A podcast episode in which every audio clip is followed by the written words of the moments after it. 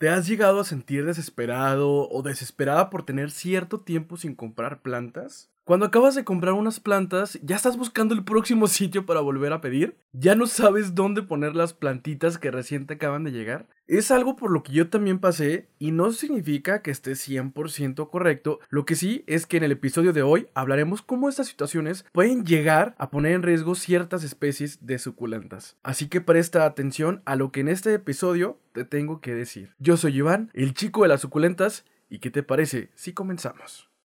¿Cómo cuidar una suculenta? Ya no busques más. Acabas de llegar al lugar indicado, el Suculento Podcast, un lugar donde abordaremos temas relacionados con el maravilloso mundo de las suculentas. Este es un espacio libre de cochinilla.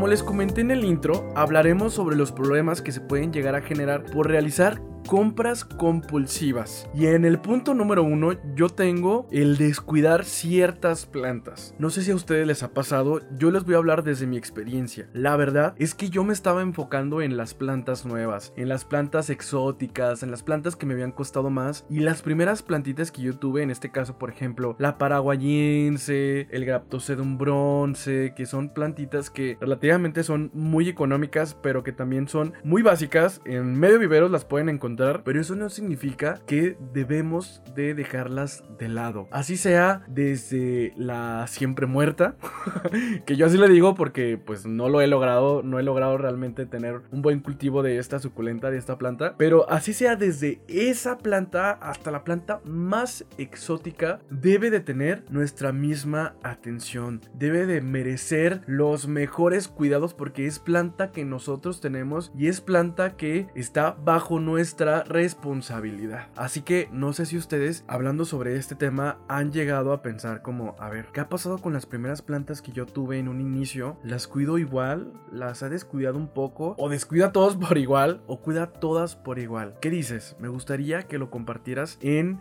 mis redes sociales y que tú me digas, ¿sabes qué, Iván? Yo sí las cuido a todas por igual, desde la primerita que tuve hasta la más nueva y más cara que he comprado al día de hoy. Porque yo creo que es muy importante que no reemplacemos, que no reemplacemos eh, el lugar que tenía la primer plantita, porque cuando tenemos nuestra primer plantita es, es nuestro todo. Nosotros o nosotras estamos ahí viendo cómo va creciendo, si ya le creció una hojita nueva, si ya cambió de color, ya estamos, toda nuestra atención se centra en esta primer plantita o en estas primeras 5, 10 plantitas que vamos teniendo. Pero ¿qué pasa cuando ya tenemos una colección de, de 100, de 200, de 300? O demás. ¿Qué pasa? ¿Nuestras primeras plantas tienen la misma atención o no tienen la misma atención? Todas merecen lo mejor de nosotros.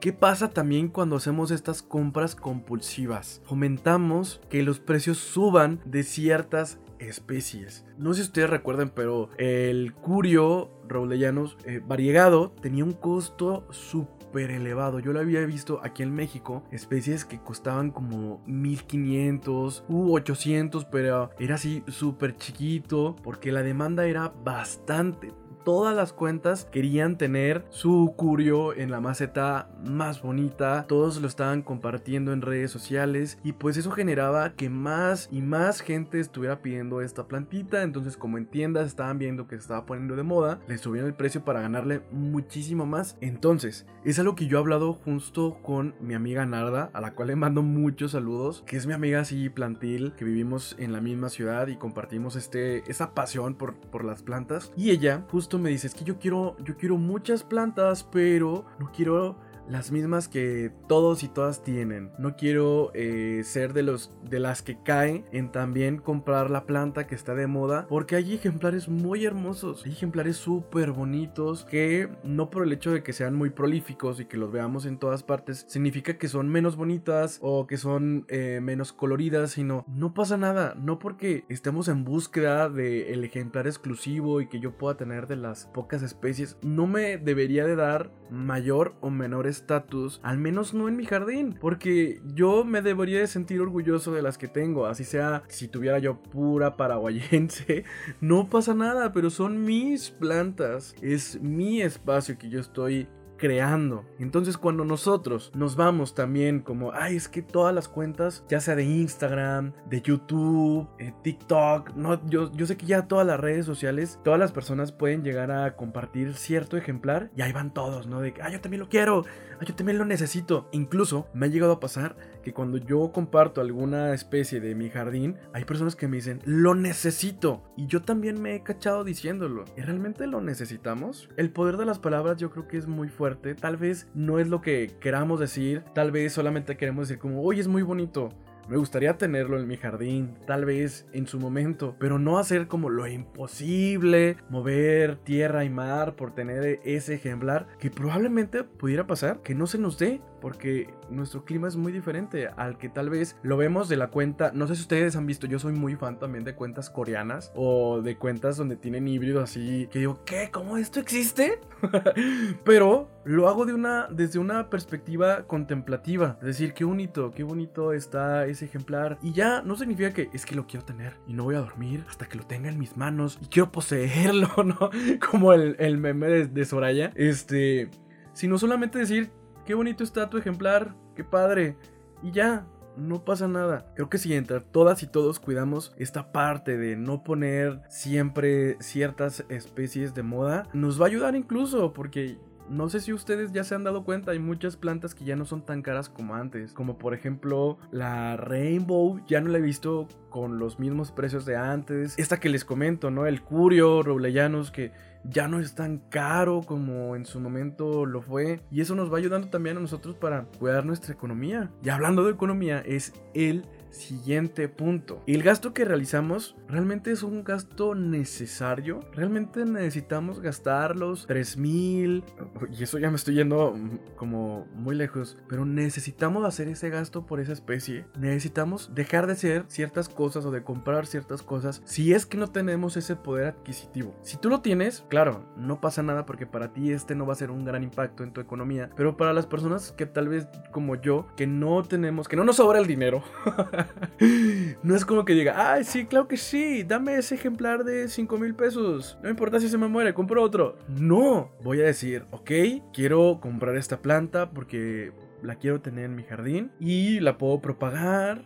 Y en esas propagaciones incluso puedo regalar y puedo hacer que más personas tengan de esta planta planta que tal vez para ellos o para ellas va a ser complicada conseguir y pues lo hago. Esa es una perspectiva que yo les comparto que puede ser muy diferente a necesito tener esta planta de 3 mil pesos, no importa que el día de hoy me vaya en camión a mi trabajo, no importa que me deje, que me quede sin comer un día, no, yo creo que también es bueno parar y decir, este dinero lo tengo para qué, para seguir invirtiéndolo en mi jardín, comprando macetas, comprando accesorios, para que tengo ese dinero extra Solamente quiero gastarlo porque quiero gastarlo o también hacer una lista de, a ver, cuáles son mis gastos de la semana, cuáles son mis gastos del mes y a partir de eso decir, ok, me sobra este dinero, con este dinero voy a comprar este ejemplar que me gustó mucho y que ya tenía mucho tiempo que lo quiero tener. Y listo. Yo creo que deberíamos de cuidar mucho esta perspectiva de los gastos que realizamos con nuestras plantas, porque no todas las plantas son tan económicas ni porque tal persona tenga el poder adquisitivo de tener este ejemplar,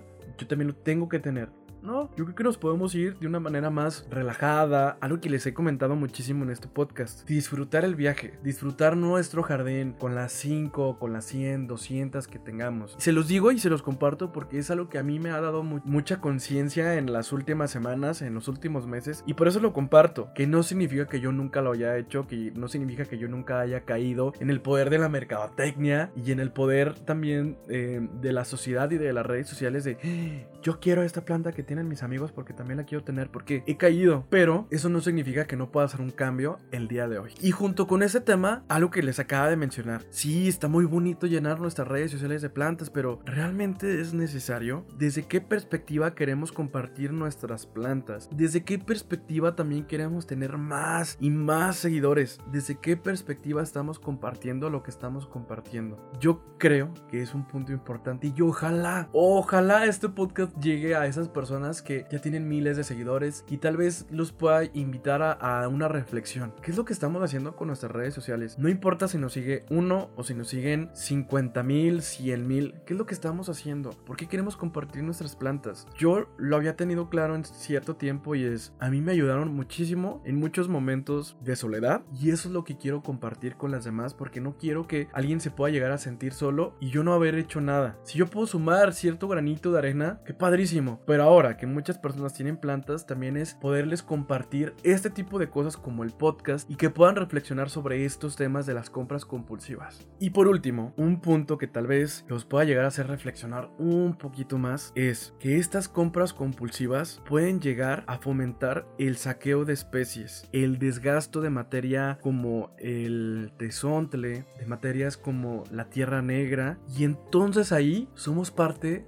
de un gran problema. Siempre se los comparto. Cuando yo veo un documental y está súper bonito, como esta especie o este animal es muy hermoso, y ahí estoy, ¿no? Yo viendo súper detenidamente el documental, y al último dice: Pero gracias al ser humano, este animal, por así decirlo, ha caído en peligro de extinción y solamente hay cinco en todo el mundo, o solamente, eh, o, o solamente existió en los años anteriores. ¿Qué está pasando? Yo en ese momento digo, ay, maldita humanidad. Pero lo veo desde una perspectiva, lo veía desde una perspectiva muy lejos. Pero en el mundo de las plantas, en el mundo en el que estamos, en el porque, porque seguramente tú por eso estás escuchando este podcast, por eso este podcast llegó a ti. Y si nosotros también estamos siendo parte del problema, con nuestras compras compulsivas, con nuestras compras donde a veces ya ni siquiera tenemos el espacio adecuado para nuestras plantas, pero queremos seguir llenando nuestras redes sociales de fotos, ¿te has puesto a pensar eso? ¿Te has puesto a pensar que tal vez nosotros, siendo parte de esta comunidad de plant lover estamos causando un impacto negativo al mundo. Tal vez me estoy viendo muy dramático y muy exagerado, pero probablemente sí lo estamos siendo. No sé en qué porcentaje puedo decir Tú que me estás escuchando en este momento, estás dañando el planeta a un 20%. No lo puedo decir, no lo puedo saber, pero probablemente esas pequeñas acciones que estamos cometiendo pueden llegar a ser parte de un problema muy grave. Así que podemos llegar a pensar qué es lo que estamos haciendo. Si ya no tenemos espacio, será bien, será correcto agregar otras otro pedido a mí al envío que me van a hacer otras 50 especies. ¿Será correcto tirar todo el sustrato porque a lo mejor no supe tratar cierta plaga? ¿Será correcto que si se me murió una planta, al día siguiente vaya y busque la misma especie y solamente haga como si no pasó nada? Esas acciones yo creo que sí repercuten. Yo creo que sí repercuten a lo grande porque si lo empiezo a hacer yo y lo hace una de las personas que me siguen y de esa persona dos y después tres, cuatro y cinco y empezamos a sumar más y más y más, ese impacto va a ser muy grande. Y yo creo, quiero creer más bien, quiero creer que podemos estar en un punto donde todavía podemos ser conscientes y generar compras con conciencia. En vez de estar comprando las 50 mil plantas, comprarme una y disfrutar del proceso. Porque recuerden, si ustedes las cuidan bien, las plantas van a darles toda la vida, toda su vida. Podemos generar un cambio positivo con pequeñas acciones. Yo hace poco le decía a un amigo, a mi amigo Alex, que yo sí creo que las pequeñas acciones pueden generar también un cambio positivo. Si yo decido parar porque tal vez ya no tengo el tiempo, porque mis actividades actuales ya no me permiten darles el tiempo que se merecen a todas mis plantas, si yo decido parar, ¿por qué lo estoy haciendo? Porque quiero cuidarlas realmente como se lo merecen, porque quiero que crezcan, porque quiero regalar, porque quiero esquejar y compartir. Yo creo que obviamente cada quien va a tener su punto de vista. Espero que alguien me debate, me diga, estás incorrecto. O que gente se sume también a este mensaje que es que compremos con conciencia y que no seamos parte de este gran problema. Si a lo mejor podemos ser parte de un 100%, bueno, que disminuyamos y que ya no dañemos de una manera terrible el ecosistema. Porque luego me preguntan como, oye Iván, pero ¿cómo puedo saber si una planta es saqueada? Bueno, los precios. Si de repente ustedes ven una Lawi enorme en una maceta de 10 pulgadas y se, la, se dan a 10 pesos, pues ojo ahí, ¿no? O está toda maltratada o tiene toda la raíz como muy gruesa y no sé, creo que hay diferentes factores que pueden ayudar a identificar también esos ejemplares que son saqueados y que no por aprovechar solamente porque son baratos y yo diga, uy, qué ofertón, voy a comprar esta Lawi en 100 pesos, una maceta de 10 pulgadas porque quiero aprovechar y porque seguramente yo la voy a cuidar mejor. Realmente estamos haciendo una acción positiva o seguimos contribuyendo al saqueo de estas especies y seguimos haciendo más y más larga la lista de especies en peligro de extinción. Yo creo o espero que tú que me estás escuchando pueda llegar a reflexionar o pueda llegar tal vez a pensarla dos veces en su próxima compra. Y disfrutemos, disfrutemos de nuestro jardín tal y como está. No significa, no les digo, que ya no compren ninguna planta y que se abstengan por, por comprar. No, no, no.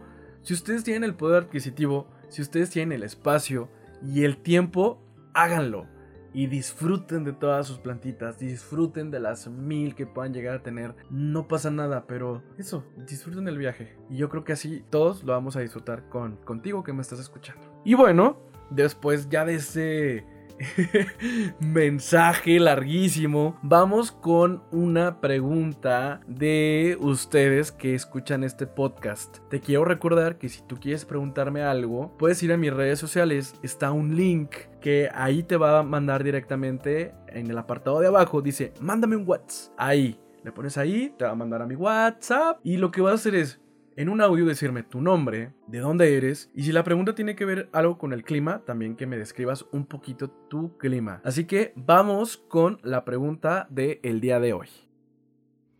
Hola Iván, soy Mariana y te quiero hacer una pregunta. Yo vivo en el Estado de México y quiero saber cuándo es el momento ideal para decapitar las suculentas y cuáles son las señales que debemos de ver para decapitarlas. Muchas gracias.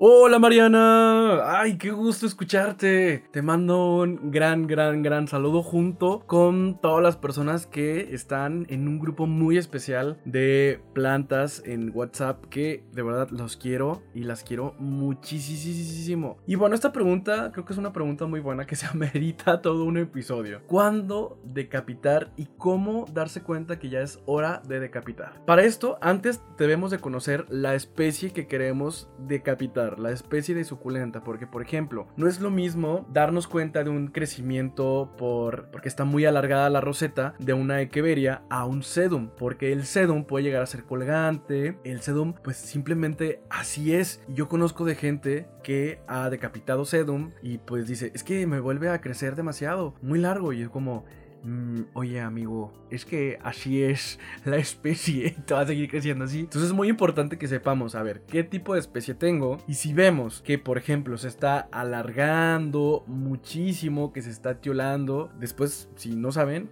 este término, luego se los explico en, en otro episodio. Si se está tiolando, si está alargando de más, es momento de cortar, que eso es la decapitación, hacer un corte al tallo. También si ustedes sufren de, nematodos, también es importante que decapitemos para deshacernos de esas raíces. Y cuando yo recomiendo a mi experiencia, cuando lo he hecho es en primavera y en verano. Y es la mejor época para decapitar todas las especies que estén activas en esta temporada. ¿Cuáles especies están activas? Más adelante lo vamos a ver porque también es un tema muy, muy, muy extenso. Entonces, en resumidas cuentas, ¿cuándo decapitar? De preferencia en eh, primavera, verano, cuando no haya exceso de humedad donde yo viva, porque también eso puede generar algún problema en nuestra planta. Entonces también cuando no, no haya exceso, exceso de humedad en el lugar donde ustedes vivan. Y creo que eso sería todo. Pero porque más adelante les voy a, les voy a dedicar un episodio totalmente al tema de la decapitación. Pues bueno, esto es todo por el día de hoy, espero que les haya gustado. Recuerden que agradecería muchísimo si ustedes están escuchando este episodio, ya sea por Spotify o ya sea por Apple Podcast, que califiquen este podcast porque me ayudaría muchísimo a llegar a más personas. Si ustedes también pueden grabar la pantalla, pueden compartir que lo están escuchando, yo lo agradecería mucho, mucho, mucho, mucho, muchísimo. Porque así llegamos a más personas, así seguimos haciendo conciencia, seguimos poniendo sobre la mesa temas que tal vez no se tocan porque pueden ser hasta cierto punto incómodos. Pero yo creo fielmente que es bueno hablar de esto. Este episodio ya duró muchísimo. Entonces, gracias, gracias por escucharme. Gracias por siempre compartir sus comentarios, por compartir lo que ustedes piensan. Para mí es muy importante que sigamos generando esta gran comunidad de suculovers. Nos escuchamos el próximo sábado con S de suculentas y les recuerdo que este espacio es un espacio libre de cochinilla. Adiós.